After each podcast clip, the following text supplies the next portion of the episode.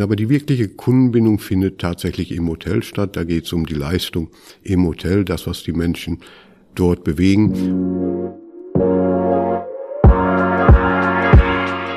Hallo und herzlich willkommen zur ersten Folge vom Deutschen Hotelkongress 2021. Ich bin Philipp Ibrahim und heute bei mir ist Thomas Edelkamp, der Vorstandsvorsitzende der Romantikhotels. Wir haben uns über den Pass unterhalten, mit dem er die treuesten der Romantikkunden bindet, wo er in Berlin abends zu treffen ist und welches Talent er damals bei Accor gesigned hat. Außerdem möchte ich euch heute Seasonary vorstellen. Seasonary ist das Jobportal in der Hotellerie und Gastronomie. Die Plattform hilft euch, das nächste Teammitglied in kürzester Zeit durch den gezielten Einsatz von Social Media Postings und Social Media Kampagnen zu finden. Ich als alter Influencer kann euch noch sagen, dass ihr mit dem Code SMAC15 15% Rabatt für die erste Stellenanzeige bekommt. Seasonary. Jobs where people matter. Und jetzt viel Spaß. Ja, wunderbar. Schön. Äh, ich freue mich sehr. Thomas Edelkamp ist heute bei mir, auch wieder live, also auch mal in Person. Das ist natürlich doppelt schön für mich, äh, den Thomas zu sehen. Wir sitzen hier auch mit, ich würde sagen, gut und gerne 1,50 Meter voneinander entfernt. Wir sind im Interconti Hotel heute beim ähm, Deutschen Hotelkongress. Da freue ich mich auch sehr. Es fühlt sich fast schon wieder normal an, oder? Man kommt hier durch. Ja, nur noch ganz, ganz wenige Dinge, die einen erahnen lassen, dass wir uns in einer anderen Zeit bewegen. Ja. Die Masken sind das eine, aber äh, wir durften sie hier abziehen. Also wir halten uns natürlich in alle äh, vorgegebenen Maßnahmen und sind ähm, getestet, geimpft und alle Gs dieser Welt gemacht. Also da braucht keiner, der jetzt zuhört, Gedanken machen. Wir sind alle fein säuberlich vorbereitet. Ich freue mich sehr. Thomas Edelkamp, Vorstandsvorsitzender, das ist richtig, der Romantikhotels. Ist das der richtige Titel? So ist das. Ja? Ich bin Vorstandsvorsitzender, ja. Das ist eine ganz schön lange Visitenkarte geworden, ne? Da. Ja, ähm, Vorstandsvorsitzender wird man, äh, wenn man für eine AG arbeitet und Romantik ist als Aktiengesellschaft ähm, aufgestellt. Das heißt, die Hoteliers, die mit Romantik arbeiten, denen gehört das Unternehmen auch. Und daraus ergibt sich dann die AG-Struktur. Und da gibt's einen Vorstand, der die Geschäfte führt. Ich äh, darf das tun, habe zwei Vorstandskollegen, die mich immer mal wieder erden, weil sie selbst Hoteliers sind. Der Ralf Düker aus der Schwane in Volkach und der Frederik Neuhaus ähm, aus dem äh, Hotel Neuhaus in Iserlohn. Und so probieren wir in diesem Triumvirat äh, Romantik gemeinsam zu führen und äh, eine Zukunft zu geben. Stark. Ja, ich muss sagen, ähm, ich glaube für mich, du bist der erste Vorstandsvorsitzende, den ich hier im Podcast haben darf. Darüber bin ich mega glücklich. Wir beide haben eine lange Vorgeschichte, da können wir nachher noch ein bisschen reden. Das heißt, ähm, so ein bisschen den Vorteil, dass wir uns schon kennen. Ich werde ähm, gleich so schon mal die, die große Bombe platzen lassen, wo wir uns äh, schon jahrelang getroffen haben. Wir sind nämlich beides äh, Akkordkinder, also ich Kind. Äh, Thomas ist, ähm, würde ich sagen, eher ein Teenager dann in dem Alter, wenn man das so nimmt. Aber ähm, da kennen wir uns her. Vielleicht erzählst du uns kurz, wie es bis zum Vorstandsvorsitzenden in einer AG ab abgelaufen ist, die Vita. Vor allem, weil du gesagt hast, äh, die Hoteliers, die erden dich. Du bist ja nicht jetzt kein Hotelfachmann, das muss man ja auch mit dazu sagen. Das würde ich jetzt so nicht unterschreiben, aber mein, äh, mein Fachgebiet ist äh, sicherlich ein anderes, was sich natürlich auch über äh, viele Jahre äh, herauskristallisiert hat. Aber angefangen habe ich tatsächlich genau dort. Äh, mein, meine Verbindung zur Branche kommt eigentlich aus der Familie. Das heißt, ich bin mal als äh, wirklicher Teenager, nämlich so mit elf, angefangen äh, zu kellnern und das bei meiner Tante im Betrieb. Ach, guck mal. Und da habe ich dann äh, als äh, sehr charmanter junger Kellner so viel Trinkgeld bekommen wie nie wieder in meinem Leben. Das hatte natürlich damit zu tun, dass ich so jung war. Aber dort hat alles angefangen und dann hat sich irgendwann die Frage gestellt, äh, was macht man, was lernt man? Und meine Eltern fanden das gar nicht so gut, äh, weil äh, die sind noch in der Generation aufgewachsen, wo es einen Spruch gab äh, und der hieß, wer nichts wird, wird, wird. Auch diesen Spruch habe ich öfter schon gehört in meinem Leben. Und dementsprechend habe ich dann mir selbst und meinen Eltern den Gefallen getan und habe was Vernünftiges gelernt, bin nämlich Verwaltungsfachangestellter geworden, also in einem anderen Leben und habe die Ausbildung auch zu Ende gemacht und habe dann eine zweite Ausbildung als Hotelkaufmann angeschlossen. Und die habe ich tatsächlich in einem Romantikhotel gemacht, im Parkhotel Werle in Triberg. Und zu der Zeit war das noch familiengeführt, war auch noch die Eigentümerfamilie, der Klaus Blum mit seiner Familie, hatte ein Michelin-Stern-Restaurant. Und dort habe ich im Grunde genommen äh, so das Basiswissen für die Hotellerie und auch die Begeisterung für das, was mit Kulinarik zu tun hat, das, was mit wirklicher Leidenschaft zu tun hat, wenn du über Gastgeber mhm. sprichst. Äh, das war weniger, weniger Verkauf, wobei der auch schon in der Zeit ein super Verkäufer war. Es gab noch Geräte, die hießen äh, Telex. Mhm, ja. Und, Laute Geräte. Ja, die waren laut. Und diese Übertragungsform war hochspannend, denn auch damit konnte man damals schon online kommunizieren. Das hat der jedes Mal gemacht, wenn ein Telex äh, aus den Staaten kam. Hat er mir gezeigt, wie man den äh, Sender unterbricht so dass man ihm direkt antworten konnte auf seine Kosten. und, und, das haben wir natürlich gemacht bei Reservierungen äh, aus den aus den Staaten. Und das ja zeichnet auch so ein, so ein bisschen das Bild, in welchem Umfeld du dort lernst, was du an Werten vermittelt bekommst. Da geht es tatsächlich darum, schnell zu sein, zuvorkommend zu sein, aber auch immer im Kopf zu haben, das hier ist mein Betrieb, hier geht es um äh, äh mein Geld mhm. und äh, das war schon äh, war schon eine tolle Erfahrung. Habe ich mhm. gerne gelernt und war eine schöne Zeit. Naja gut, auch wenn du gesagt hast, als Kellner äh, viel Trinkgeld, viel Trinkgeld gibt's im Regelfall auch für gute Verkäufer, die müssen irgendwas gut machen, also vielleicht ist dir das da auch ein bisschen schon in die Wege gelegt worden, vorsichtig gesagt. Ja, ja Verkäufer ist ja kein Berufsbild, das man lernen kann. Das stimmt. Und deshalb sage ich auch immer, dass ein guter Verkäufer sich äh, durch seine Persönlichkeit äh, auszeichnet. Hm. Und äh, alles andere hat dann mit dem Fachgebiet zu tun. Ne? Und, und das ist dann tatsächlich auch der Weg, den ich eingeschlagen habe. Ich habe nach meiner Ausbildung dann gut zehn Jahre im Ausland verbracht. Ach cool, wo warst bin, du da? Bin mit Ramada damals nach London gegangen und habe dann von Ramada zu Meridian gewechselt. Mhm. Ähm, und von Meridian bin ich dann zu damals noch Quality International gegangen. Das ist heute Choice Hotels International. Mhm. Mit Choice Hotels International habe ich dann Skandinavien erobert. Wir haben damals ein Master Franchise, eine ganz junge Gesellschaft verkauft.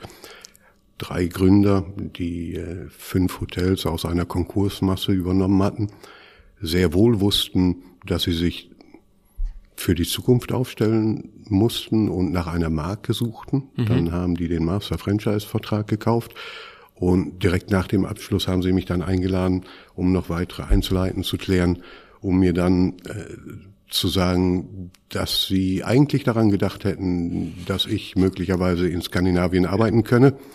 Und das habe ich dann auch getan, habe äh, dort mit denen das erste Netzwerk aufgebaut. Heute ist Choice bekanntermaßen eine Größe in Skandinavien. Wir waren damals ganz, ganz am Anfang, ganz, ganz klein, mhm. aber eine spannende Zeit, Gründerzeit ähm, heißt Reservierungszentren aufgebaut etc. Ist Choice etc. nicht auch Familien, ist eigentlich auch noch ähm, Familien, also äh, Tony Choice ist oder ich weiß nicht, wie heißt in Amerika, ich glaube, da gab's ist auch noch eine enge Familienverbindung. Ah, ja, okay. Und in, in Skandinavien, wie groß war die Kette dann, als du sie verlassen hast, oder? Ich bin von Choice damals weg, als der jetzige Eigentümer die Gesellschaft mit einem Partner übernommen hat. Da mhm. waren es 50 mhm. und bekanntermaßen sind sie ja dann an die Börse gegangen äh, in Oslo und haben eine Expansion hingelegt, wie man sie ähm, kaum kaum gesehen hat. Ist, glaube ich, heute die zweitgrößte oder drittgrößte Kette in Skandinavien, mhm. äh, wie, wie auch immer. Also äh, auch schon wieder in einem anderen Leben und ähm, bin dann äh, von Oslo, da äh, hatte ich mein Büro, nach München gegangen zu Accor mhm. und äh, daher kennen wir beide uns auch. Genau. Accor hatte zu der Zeit ein Projekt ins Leben äh, gerufen, das hieß äh, Accor 2000. Das war noch weit weg, das war visionär. Und in dem Rahmen äh, äh, galt es, die Vertriebsstrukturen umzubauen. Die waren klassisch in Silos organisiert nach Marken. Und die ähm, Aufgabe war, das neu zu adressieren. Das 98 hatte, nur, wo sind wir gerade? 97, 97, 97 ja? ganz genau. Und so, so haben wir dann die erste äh, Vertriebsorganisation bei Accor aufgebaut, die wir damals Multimarken-Vertriebsorganisation äh, genannt haben. Heute ist das eine logische Konsequenz. Das haben wir heute Morgen bei Steinberger gehört. Genau. Ähm, Das haben wir damals gemacht, haben diese Vertriebsorganisation zusammengeführt und ähm, das war auch sehr erfolgreich, wenngleich es nicht äh, ganz ohne äh, Probleme äh, war. Das kann man sich denken, wenn ja. diese Silos sich mal geformt Aufbrechen, haben, klar. war das sicherlich eine Herausforderung. Aber diese Organisationsform äh, hat ja heute noch Bestand und insofern war das äh, sicherlich der richtige Weg. Ähm, viele Jahre äh, diese Vertriebsorganisation weiter aus und aufgebaut. Wir haben äh, dann damals die Kooperation mit Dorint mhm. äh, gemacht, ähm, ähm, die Vertriebsorganisation dort äh, integriert. Und ganz schwieriges, äh, ganz schwierige Situation gewesen für die Kollegen, weil Dorint deutsche Marke und dann kommt hier der vom verruchene Plastikkonzern. Ich, ich, erinnere mich wirklich noch, da waren teilweise Diskussionen. Ähm, es war für viele der Kollegen ein harter Schritt, aber viele der, Kollegen sind immer noch da. Also es mhm. scheint doch irgendwie dann auch ja, ich glaube, es nachhaltig war, gewesen zu sein. Es war für alle Beteiligten keine einfache Situation. Ja. Ich denke, dass am Ende beide Seiten davon profitiert haben. Ja.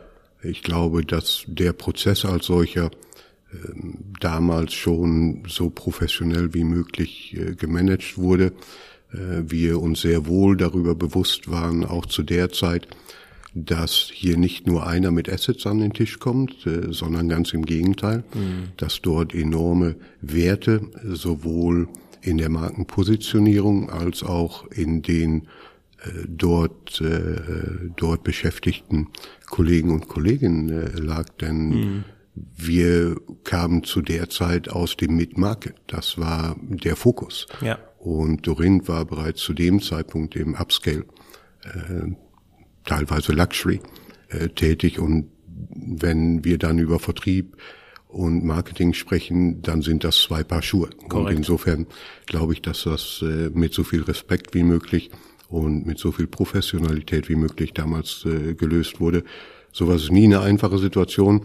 Äh, die Geschichte danach kennt, kennt jeder und insofern müssen wir da äh, dann heute auch nicht. Äh, da konnte aber die, die Marken, die Vertriebsstruktur dann, äh, da war die weniger verantwortlich dafür. Aber für, für mich auch der Rückblick mit Dorint immer mhm. eine ganz spannende Geschichte, weil das ist schon damals ähm, eine große Sache gewesen, wirklich ähm, diese, dieser Zusammenschluss dieser beiden Firmen. Ähm, auch in dem Maße, ich erinnere mich wirklich, ich war auch schon, ähm, ich war auch schon Akkor-Kind, ähm, habe die Ausbildung gemacht und kannte das auch und habe so dieses dieses Gefühl in der Berufsschule werde ich nicht vergessen, als dieser Deal gesigned wurde, war wirklich die Dorint Auszubildenden teilweise schon fast eine, Ahn, also eine Angst hatten vor diesen, ähm, vor dem, was da kommt, die großen Franzosen und so weiter. Und du hast gerade ein schönes Wort gesagt, diese Werte, diese Markenwerte, mhm. das war wirklich äh, sehr stark, diese Stolz, da zu arbeiten und wo man da ist und dass Dorint so ein, ein großer Name ist. Und das war für mich oder für uns auch ein tolles Learning, diesen Stolz auch Teil in unsere Vertriebsstruktur damit mhm. einzubringen. Es war auch spannend zu sehen, weil wenn ich mir heute die Hotellandschaft angucke, dann haben alle irgendwo noch einen Multimarkenvertrieb, auch wenn jetzt die einzelnen äh, natürlich das, was du gesagt hast, auch umsetzen, dass sie sagen, Mensch, wir müssen Luxury Lifestyle anders verkaufen wie Eco und Mitscale. Das ist natürlich naheliegend. Aber im Großen und Ganzen ist es für den Kunden, der die ganzen Sachen bucht, ja total angenehm, nur einen Ansprechpartner zu haben. Das war schon Benchmark. Ja, für, für den Kunden, und wir sprechen ja hier über das B2B-Geschäft, mhm. äh, ist der Absender interessant und, und nicht notwendigerweise äh, die Marke in, in, in dem Fall, dass ich möglicherweise in so einer Vertriebsorganisation Spezialisten habe für Einzelbereiche. Das ist vollkommen, vollkommen in Ordnung. Aber im B2B, denke ich, ist das für beide Seiten sinnvoll, es, äh, es so zu machen. Ähm, ich meine, du warst unglaublich erfolgreich, weil ähm, du hast, ähm, auch das ist jetzt ein großes Geheimnis, was keiner weiß. Du hast nämlich äh, deine, dein größtes Erfolgserlebnis gehabt. Du hast meinen ersten Arbeitsvertrag als Verkäufer unterschrieben. Das weißt du natürlich nicht, aber ich weiß, dass der liegt zu Hause auch noch. Da steht dann unten drauf Thomas Edelkamp. Also nachdem ich aus der Ausbildung kam, hast du die erfolgreichste Unterschrift getätigt unter meinen Arbeitsvertrag. Also zukunftsweisend. Freue ich mich heute noch drüber. Ja, genau. Ich, du weißt noch genau erste Tag, als es passiert ist, ach, bin ich unsicher. Nein, aber ähm, danach ging äh, die Vertriebszeit bei Accor so ein bisschen zu Ende oder zumindest weiter. Und auch hier erinnere ich mich an ein Meeting in Stuttgart, als du in deiner neuen Funktion äh, uns vorgestellt hast, was du so machst. Da bist mhm. du nämlich ähm, zur FIFA gegangen oder zumindest zum Accommodation Service. Mhm. Wie, wie lief das ab? Gibt es da einen Headhunter, der dich anruft und sagt, du, hier, Fußball bist du doch, oder? Nein, genau so passiert so etwas garantiert nicht. Accor hatte bereits bei der Fußballweltmeisterschaft in Frankreich 98. eine große Rolle gespielt, äh, noch größer äh, als das Engagement hier in Deutschland damals. Äh, und aus diesem Engagement heraus gab es natürlich auch die Anstrengung, Ambition, möglicherweise bei der Fußballweltmeisterschaft hier in Deutschland etwas zu tun. Und da hat es dann sehr, sehr früh Gespräche auch gegeben mit der FIFA und äh, dem DFB zu diesem äh, Thema. Ich durfte bei äh, zwei, drei Gesprächen damals dabei sein. Und Im Rahmen deiner Verkaufs- oder Verkaufsverantwortung? Richtig. Okay. Hm. Und ähm, dann spricht man natürlich irgendwann über Zukunft und äh, wie der Weg in so einer Gruppe sich weiter gestalten kann. Und ich habe damals äh, gesagt, dass ich äh, durchaus Lust hätte, äh, mich dort zu engagieren. So kam es dann auch. Ich bin dann also Geschäftsführer äh, oder einer der Geschäftsführer geworden des FIFA World Cup Accommodation Service.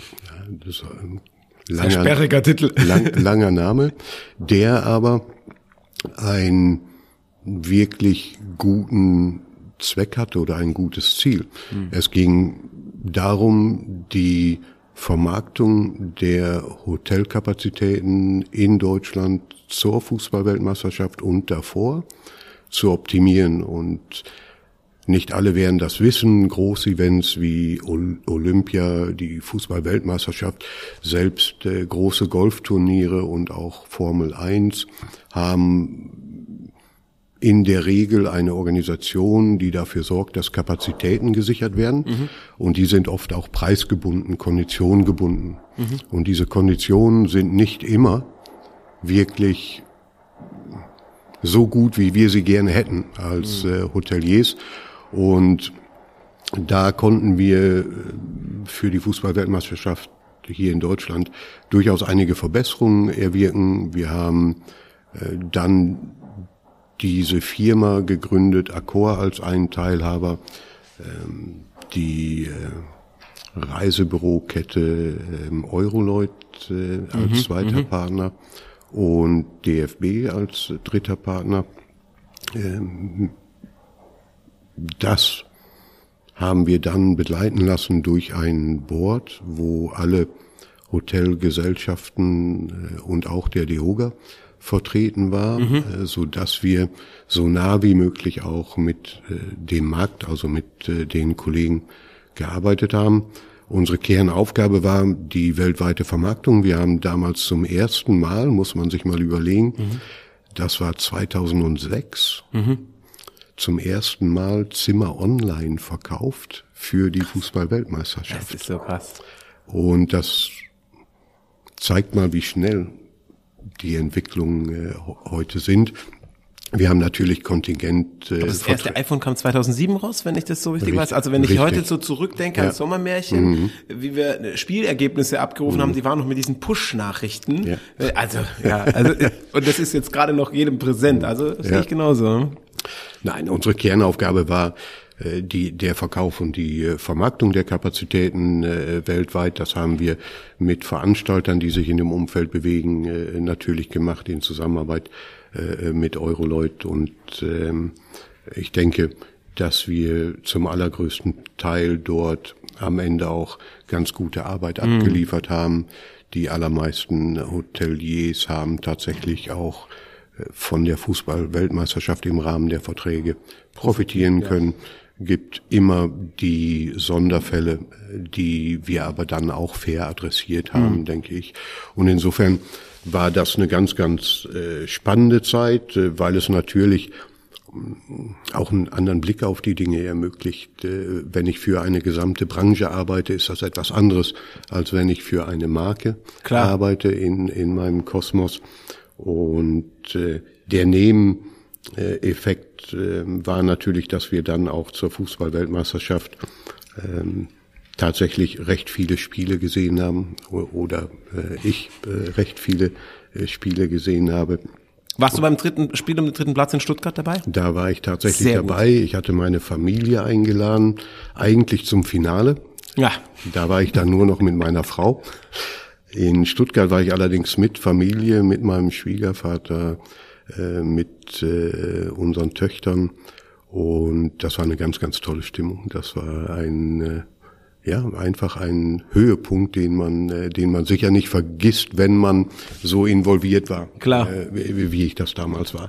Das Finale, das war Frankreich-Italien, wenn ich es recht erinnere. Bekannt mit Sinedin Zidane. Richtig, meine Frau und ich waren dort, aber irgendwie ist dann die Luft raus. Ähm, Ging uns, glaube ich, allen so. Ich erinnere mich auch daran noch. Mhm. Äh, das Spannendste war tatsächlich Sidan an dem Tag. Das, Aber das ist wohl so. Ja. Ansonsten ja. war das nicht so. Mhm. Wie, wie, wenn du, wie lange hast du das gemacht für den Accommodation Service? Ja, das waren zwei Jahre. Wir haben die Gesellschaft gegründet und direkt nach der Fußballweltmeisterschaft wieder, wieder abgewickelt. Mhm. Ähm, die Fußballweltmeisterschaft äh, ging mit dem Finale, 9. Juli war es, glaube ich, zu Ende. Wir haben die Gesellschaft dann äh, im Herbst noch abgewickelt und ich bin dann zurück äh, zu Accor. Wie läuft der Einstieg wieder, wenn man dann zwei Jahre wirklich so relativ zielfokussiert eigentlich eine relativ klare Geschichte macht? Dann ist man dann so ein bisschen leer erstmal? Ja und nein, man mhm. ist äh, sicher leer. Gleichzeitig geht der Blick aber nach vorne und man sucht Klar. neue Aufgaben. Und ähm, deshalb war das in Anführungsstriche zurückkehren sicherlich nicht einfach, hm. gleichzeitig aber dann mit der äh, neuen Aufgabe, äh, sich äh, um die damals neue Marke All Seasons, mhm, die dann stimmt. in Liebe Styles aufgegangen ist, zu kümmern. Sicherlich auch ein spannendes Thema, was mich dann zum Schluss zu dem Franchise-Thema bei Accor geführt hat. Und in, insofern denke ich, war das jetzt nicht ein, ein Riesenbruch. Mhm. Ähm, äh, aber ja, natürlich tut sich äh, in, in äh, so einem Konzern auch in zwei Jahren enorm viel. Und, und wenn man das nur aus der Distanz sieht, dann äh, ist eine Rückkehr in Anführungsstrichen nach zwei Jahren fast wie ein Neubeginn. Klar. Ja, klar. Und dann hatte ich das aber gut vorbereitet auf deine eigentliche Tätigkeit bei Romantik, die du ja jetzt schon eine ganze Weile machst. Ne? Also ich habe so versucht zu suchen, das ist... Ja, das sind jetzt sechs Jahre, ja. Krass. Also ähm, Ja, die Vorbereitung auf Romantik... Ähm, sicher richtig, dass der Franchise-Bereich, wo ich dann ja doch mit äh, Unternehmern zu tun genau, hatte. Genau, der große Unterschied. Ähm, die äh, etwas von Accor erwarteten als Franchise-Geber äh, gearbeitet habe. Das hat natürlich, äh, natürlich geholfen, äh, das ganze Wissen um die Challenges, die wir haben im Bereich von Technologie, im Bereich von Distribution. Ähm, das hilft natürlich, denn diese Themen sind auch für die Privathotellerie Themen.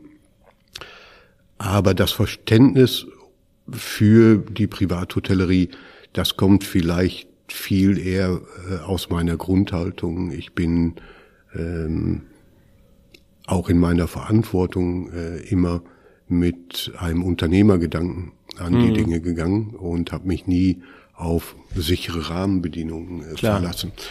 Ähm, da schließt sich so ein Kreis. Ich habe vorhin gesagt, ich habe meine Ausbildung in einem äh, Romantikhotel gemacht und ähm, in, insofern habe ich das auch gesagt, als ich zur Romantik gekommen bin. Da schließt sich ein wenig, äh, wenig der Kreis. Ja. Die Warst du da schon in dem Ausbildungshotel nochmal jetzt? Also hast du die besucht und hast so deinen alten ja, man sollte sowas nicht tun. ich ich, ich, ich habe das tatsächlich äh, getan, zweimal sogar. Einmal, um meiner Frau den äh, Betrieb zu zeigen, damit sie einen Bezug zu dem aufbauen kann, was ich manchmal erzähle. Und dann war ich nochmal da, als der Holger Hutmacher den Betrieb äh, äh, führte. Und nein, das ist nicht mehr der Betrieb, äh, der mal war. Und insofern sage ich, das sollte man nicht tun. Man sollte sich an die Dinge so erinnern, wie man sie erinnern möchte. Wichtigste Frage, was steht an dem Ort von dem Telex? Habe ich nicht nachgeguckt. das ist ein Grund fürs nächste Mal, wenn du hinkommst. Ich habe tatsächlich, ähm, was ja alle äh, Zuhörer wissen, ich bin immer ganz schlecht mit Vorbereitung, vor allem wenn ich die Leute kenne, aber ich habe tatsächlich mich so ein bisschen auf dich vorbereitet, einfach weil ich natürlich ähm, großen Respekt habe vor, vor dem, was du alles gemacht hast. Und ähm, du hast was gesagt, was ich super interessant finde, weil das, glaube ich, den Unterschied zu den verschiedenen Tätigkeiten abbildet. Du hast gesagt, Romantiker, so nennt ihr euch wohl selber bei mhm. Romantik, also Romantiker denken nicht in Quartalsberichten, sondern an die nächste Generation. Wenn ich das vergleiche mit so einem absoluten Shareholder getriebenen Unternehmen wie den anderen davor, Hey, das ist ja, also das sind ja die größten Unterschiede, die man sich vorstellen kann. Wie, wie zeichnet sich das in der tagestäglichen Arbeit ab? Wenn, wenn du da mit Leuten zu tun hast, die ihr Lebenswerk vor sich haben. Das ist doch unfassbar intensiv teilweise. In, intensiv und möglicherweise auch langwieriger. Weil du überzeug anders überzeugen musst, du hast natürlich eine andere Überzeugung. Ja, klar. sind andere und das heißt nicht, dass sie schlechter sind. Nee. Ähm, Vielleicht heißt, fundierter, weil sie manchmal ja, besser überlegt werden, muss man vorsichtig sagen. Ab, absolut richtig. Ähm, die Stake eines jeden einzelnen Romantikers ist viel höher hm. als äh, die eines äh, General Managers in einem Hotel. Und das ist keine Wertung. Nein. Das ist einfach nur die schlichte Feststellung, dass jeder Romantiker ein Unternehmen führt, in dem er eine Investition hat, in dem er einen Wert hat, den er weiterentwickeln will, im Idealfall für die nächste Generation. Mhm. Und das bedeutet auch, dass Entscheidungen anders getroffen werden. Das bedeutet zum Beispiel, darüber habe ich heute Morgen bereits gesprochen, dass wenn wir über Nachhaltigkeit sprechen, dann ist das kein Programm, dann ist das kein Marketingprogramm. Mhm dann ist das etwas, was der Unternehmer aus tiefer Überzeugung und Verantwortung für sein Umfeld tut und mhm. oft bereits getan hat, bevor andere Nachhaltigkeit als Programm aufgelegt haben. Mhm.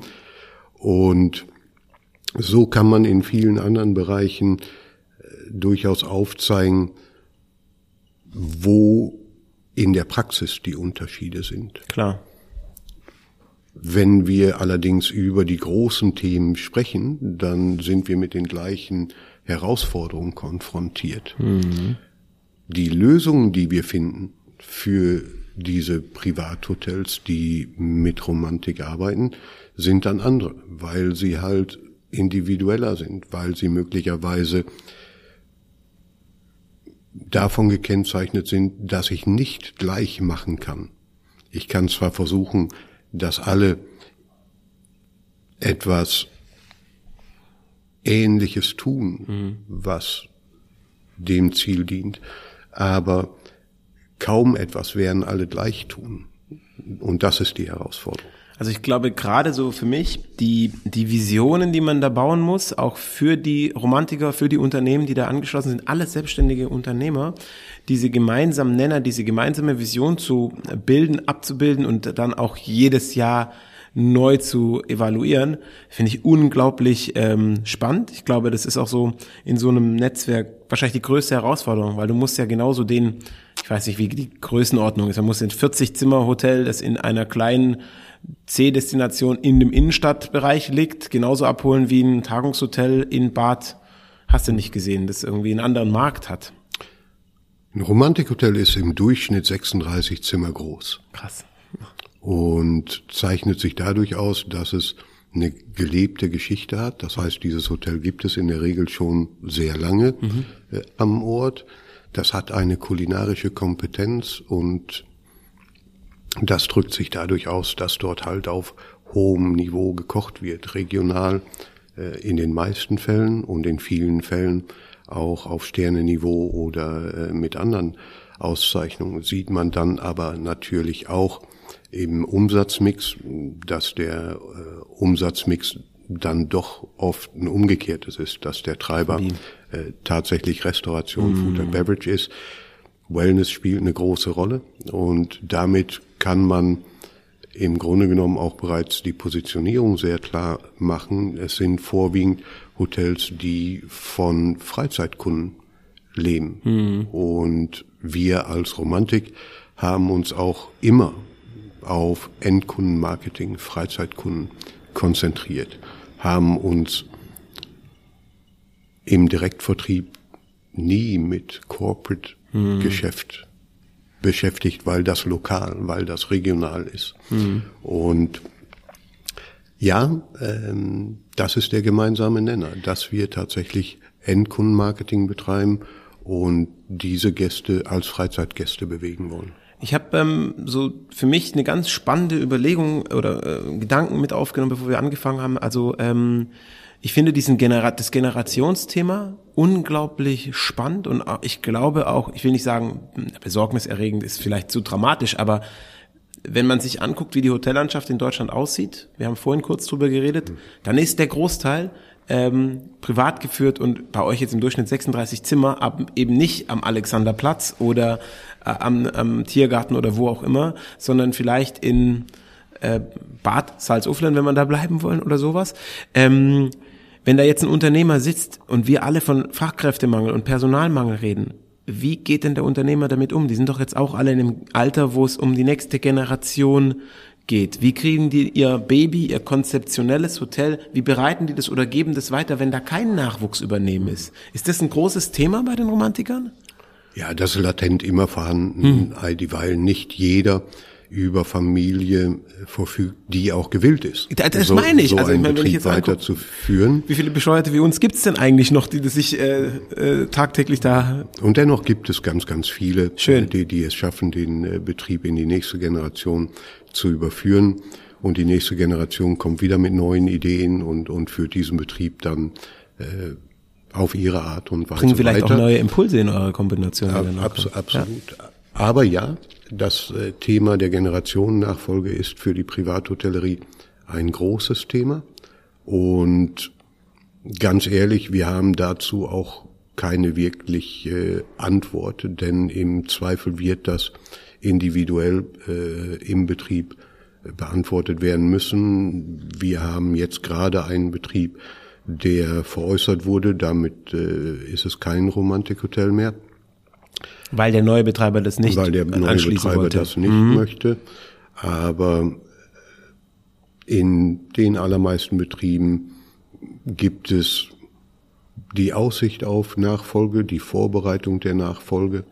Und wir sind natürlich um jede neue Generation froh, die danach folgt und versuchen uns dort auch zu engagieren, ähm, die direkt anzusprechen, die äh, Anromantiker heranzuführen, denn auch das ist eine Aufgabe. Äh, es ist nicht selbstverständlich, dass die neue Generation dann das weiterführt, was die Eltern mal gemacht haben. Ganz ja, im Gegenteil, da wird viel auf den Prüfstand gestellt. Ich ähm, mich beruhigt es sehr und ich freue mich, dass du das so optimistisch auch sagst, weil ich ähm, immer so aus der eigenen Erfahrung denke, ich sehe dann einen kleinen Hotelier. Ich war irgendwann mal in in Essen und er sagt, er hat keine Kinder, er ist jetzt irgendwie 70, er macht das kleine Hotel immer noch selber. Der hat auch Spaß dran, aber rein rechnerisch kann das ja nicht ewig so weitergehen. Und ähm, das Schlimmste ist dann zu sehen, wenn dann dieses Baby, dieses eigengeführte, aufgebaute Unternehmen nachher ganz anders aussieht, so wie du das gerade charmant versucht hast zu beschreiben. Man kommt dann dahin zurück und es ist plötzlich halt nicht mehr das, was es immer war. Ähm, und das zweite Thema, was mich so ein bisschen umgetrieben hat, wie geht ihr denn mit dem Bereich Loyalty um? Oder wie, wie, wie überzeugt ihr denn ähm, die Gäste, dass sie auch Romantiker werden sozusagen. Also gibt's ein Programm, wo ihr sagt, die kommen, äh, die kriegen bei uns irgendwie bei Romantikhotel Nachlass oder ich weiß nicht, gibt's ist Loyalty ein Thema bei euch? Natürlich ist das ein Thema. Jeder möchte Stammgäste mhm. und wir sind Ihr habt wahrscheinlich sehr viele in den Häusern, würde ich jetzt vermuten, ne? Wir sind auf Stammgäste ja, geprägt. Klar. Also viel haben die Hotels natürlich selbst aufgebaut. Die Marke allerdings ist nachweislich ähm, eine Marke, die sehr gut bindet. Das mhm. heißt, wer einmal in unserem Kosmos unterwegs war, der kommt höchstwahrscheinlich, und da sind wir bei neun, fast 90 Prozent auch wieder. Und braucht das ein Programm? Fragezeichen. Ah. Es braucht Anerkennung mhm. und deshalb braucht es eher ein Kosmos, als dass es ein Programm braucht. Ja, mhm. wir haben die Romantic Card, mhm. das ist ein Loyalty-Programm. Da sind knapp 30.000 Mitglieder. Wir haben immer noch einen Pass, da wird noch gestempelt. Ach, das ist Retro. Das finde ich wiederum ein bisschen lustig, muss ich gestehen. Ja, äh, ich habe tatsächlich, als ich zur Romantik gekommen bin, auch die Frage gestellt und erst einmal gesagt, das muss man eigentlich abschaffen, sowas. Wir sind ja äh, schließlich in den 2000ern hier. Dann habe ich mir aber angesehen, was dort, was dort passiert und habe gesagt, nein, nein, das werden wir schön weitermachen. Der Köder muss dem Fisch schmecken, ja, nicht dem Angler.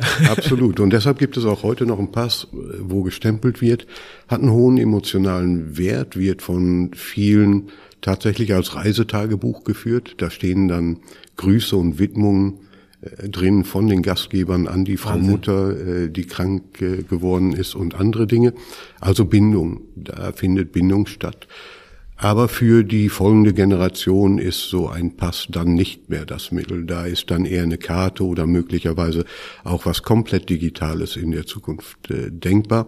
Und so entwickeln wir uns dort auch weiter. Mhm. Wir sind Miles and More Partner, um auch dort äh, eine Zielgruppe zu erreichen. Aber die wirkliche Kundenbindung findet tatsächlich im Hotel statt. Da geht es um die Leistung im Hotel, das, was die Menschen dort bewegen. Und wir von der Marke können dazu beitragen. Das, was wir tun, ist, wir versuchen einen Kosmos darzustellen, in dem wir zentral sehr viel investieren in die Digitalisierung. Wir haben mit MyRomantic eine eigene CRM-Plattform gebaut, ah, die es uns ermöglicht, über alle individuellen Strukturen und alle individuellen Hotels hinweg für alle eine Plattform aufzubauen, die es uns erlaubt, Gäste zu erkennen. Mhm. Wenn wir dich dreimal in einem unserer Hotels gesehen haben oder wissen, dass du einen Gutschein gekauft hast bei uns oder einen Guide bestellt hast, auf unserer Webseite etwas getan hast, dann fangen wir an, mit dir zu kommunizieren. Und unser Anspruch ist dort, dass wir den Hoteliers diese Informationen zurückgeben, also dass wir in der digitalen Welt das tun, was in der DNA von Romantik liegt und jeden Tag tausende Male so gut in den Hotels gemacht wird, nämlich die persönliche Ansprache. Das möchten wir in der digitalen Welt genauso gut tun und das heißt, wir möchten dir dort das geben, was du auch möchtest und nicht dir das schicken, was wir gerne hätten. Mhm. Also haben wir die Möglichkeit, dass du uns sagst, was du möchtest. Und im Idealfall, das ist das Endstadium, da sind wir noch nicht ganz, aber wir werden recht zügig dahin kommen, ist es so, dass du sagst, das interessiert mich, das interessiert mich. Oder ich weiß aus deinem Kundenverhalten möglicherweise, was dich interessiert. Aber du sagst mir, du möchtest einmal im Frühjahr und einmal im Herbst Informationen von uns und dann bekommst du auch nur im Frühjahr mhm. und im Herbst Informationen von uns und reiß dich nicht ein, da wo jeder von uns heute verzweifelt. Die ganzen Newsletter, die du Löscht. von allen möglichen Adressen bekommst und löschst, da wollen wir nicht sein. Mhm. Das ist ein hoher Anspruch, das ist ein Weg, den wir dort gehen. Auch da viel Überzeugungsarbeit notwendig innerhalb der Gruppe, innerhalb der Hoteliers. Aber ich denke, wenn ich das so beschreibe, wie ich es eben getan habe, dann wird jedem klar, worum es geht. Absolut. Ich werde auch auf jeden Fall eine Sache recherchieren, weil ich weiß, meine Eltern sind äh, Romantikgäste. Ich werde gucken, ob es diesen Pass gibt. Das werde ich sofort äh, angehen. Und wenn es den nicht gibt, dann werde ich den dringend nachholen, weil ich muss sagen, das finde ich jetzt wiederum so charmant und bietet auch viele Angriffspunkte, um das in einem digitalen Umfeld cool abzubilden. Also ich wusste das zum Beispiel nicht. Ich finde das gut. Ähm, finde ich toll. Ähm, wir nähern uns dem Finale. Es ist unglaublich, weil ich muss echt sagen, ich habe hier noch jede Menge Sachen, die ich gerne äh, gefragt hätte hätte vielleicht nur noch eine äh, Frage ähm, zu, zum Thema Romantik. Mitarbeiter, Fachkräftemangel, unser Thema, was uns, glaube ich, so exorbitant herumschlägt. Ich erinnere mich an ein Gespräch, wo mir ein Kollege erzählt hat, der irgendwo, ich glaube im Bayerischen, ein Hotel hat, der gesagt, Mensch, äh, bei euch in, in der Stadt, das dauert doch noch ein bisschen, bis die, bis da die Gäste wiederkommen. Also es war bevor der Sommer kam, bis die Gäste wiederkommen. Gibt es nicht eine Möglichkeit, Mitarbeiter von euch saisonmäßig zu uns zu schicken. Die Idee fand ich klasse. Es ist nicht so leicht, das ist mir klar, mit, äh, mit, äh, mit Versicherung. Aber macht ihr sowas bei Romantik, dass ihr euch gegenseitig so saisonmäßig aushelft, die einzelnen Hotels? Sind das Themen, die, die ihr macht? Nee, nicht, nicht als Programm. Mhm. Ja, das gibt es, weil es natürlich äh, Betriebe gibt. Bilateral, die kooperieren. Die, die, die da kooperieren. Was wir zentral tun, ist, dass wir jährlich zweimal Mitarbeiteraustausch unter den Auszubildenden organisieren. Das heißt, Auszubildende aus einem Betrieb verbringen eine Woche oder zwei Wochen in einem anderen Betrieb. Tolle Spannend. Erfahrung Toll. für alle Beteiligten, enorm inspirierend.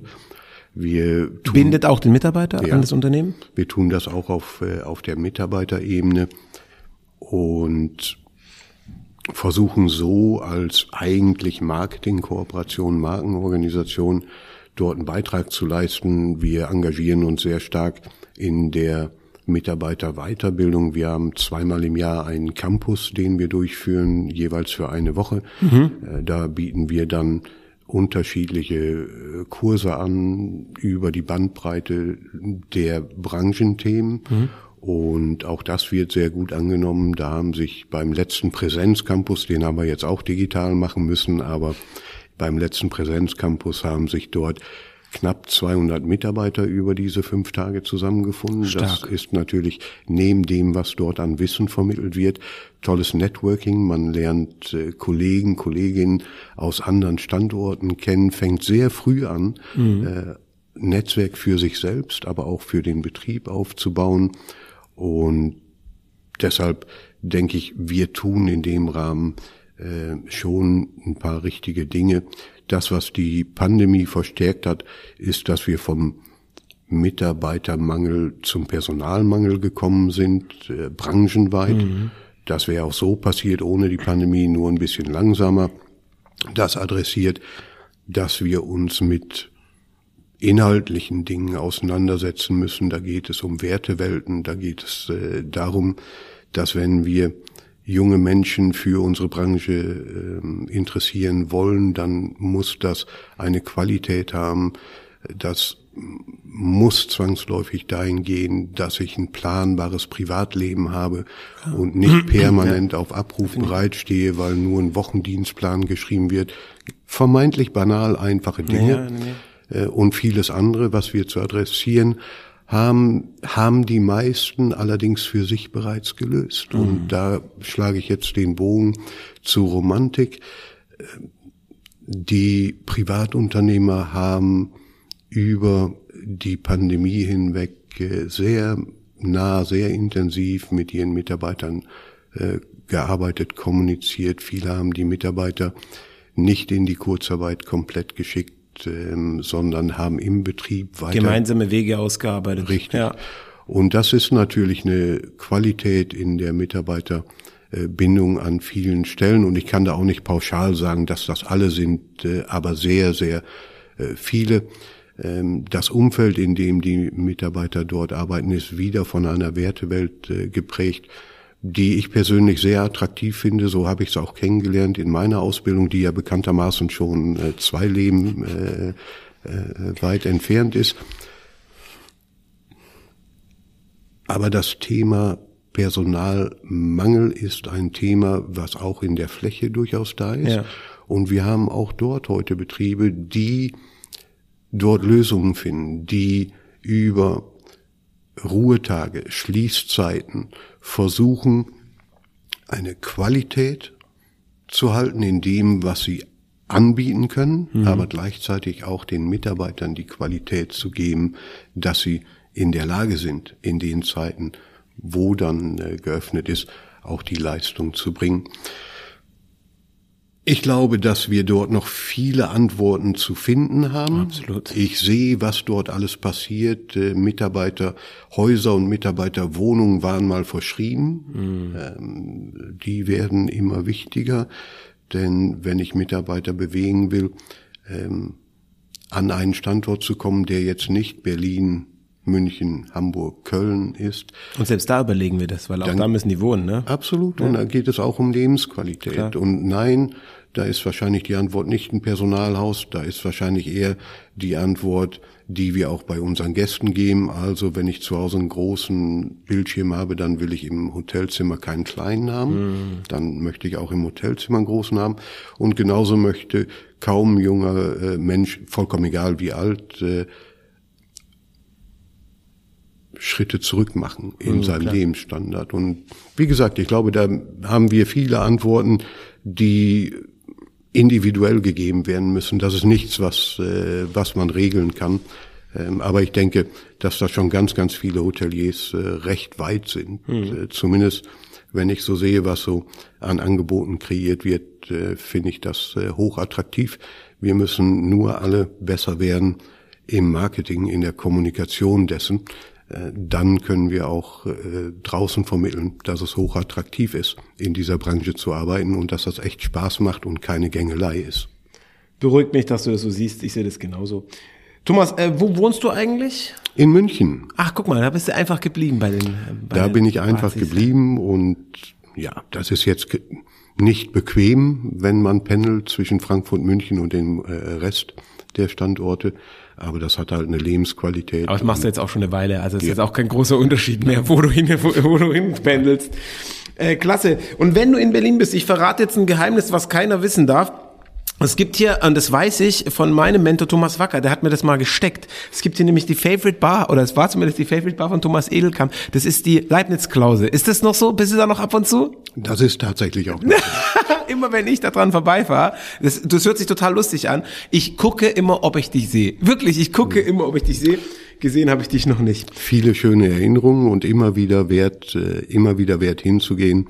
Es ist einfach schön geerdet. Ja. Und ähm, man ist dort sehr gut äh, und wird, wenn notwendig, auch gut unterhalten. Wer wissen will, wo das ist, kommentiert einfach hier drunter und wir werden alle Kommentare mit der entsprechenden Verlinkung beantworten. Thomas, wir gehen auf die Zielgerade. Stell dir vor, du ähm, hast jetzt mal wirklich die Möglichkeit, auf eine einsame Insel zu gehen. Also die erste Frage, würdest du alleine oft gerne auf der einsamen Insel Ruhe finden oder wen würdest du mitnehmen? Ja, jetzt musst du aufpassen, wie du antwortest, verstehe ich schon. Nein, ich wollte gerade nur fragen, ob ich äh, einen Personenkreis definieren kann. Wie du es magst. Nein, wenn du sagst. Nein, die Antwort ist, ist relativ äh, einfach. Äh, nein, ich möchte nicht alleine gehen. Hm. Wenn ich auf eine einsame Insel müsste, würde ich meine Frau mitnehmen. Das ja. ist beruhigt alle und deine Frau, das zu hören. Ähm, nimmst du das Handy mit auf die einsame Insel und würdest du gerne Handyempfang haben oder nicht? Absolut. Ja. Stark. Und ähm, ein Buch, das du dahin mitnehmen würdest, oder das letzte Buch, was du gelesen hast, hast du, kommst du dazu zum Lesen? Ich kenne das, wenn ich ins Büro komme, dann stapelt sich da erstmal Zeitungen. Das ist auch eigentlich schon wie ein Buch, mhm. wenn ich die immer durchgehe jede Woche. Ich würde kein Buch mitnehmen. Das finde ich auch gut. Hörst du Musik? Ja. Was würdest du für Musik mitnehmen? Udo Lindenberg. Schön. Schön. Ja, ein bisschen habe ich vermutet, dass du ein Rocker bist, so ein bisschen. Kann ich schon denken. Kann ich nicht so zeigen, aber tief drin. Ne? Jetzt kommen alle in die Leibniz-Klausel, nur um das zu sehen, wie du auf Udo Lindenberg ja. abruckst. Und letzte Frage, welches Getränk äh, würdest du dort dir abends servieren lassen oder selbst servieren? Gin Tonic. Alles andere würde jetzt die überraschen, die mich kennen.